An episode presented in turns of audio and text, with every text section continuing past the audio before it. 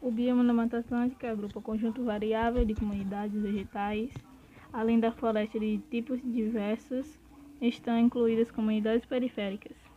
O clima da região é quente, é úmido, sua densa vegetação é caracterizada pela floresta amazônica, com árvores de grande porte.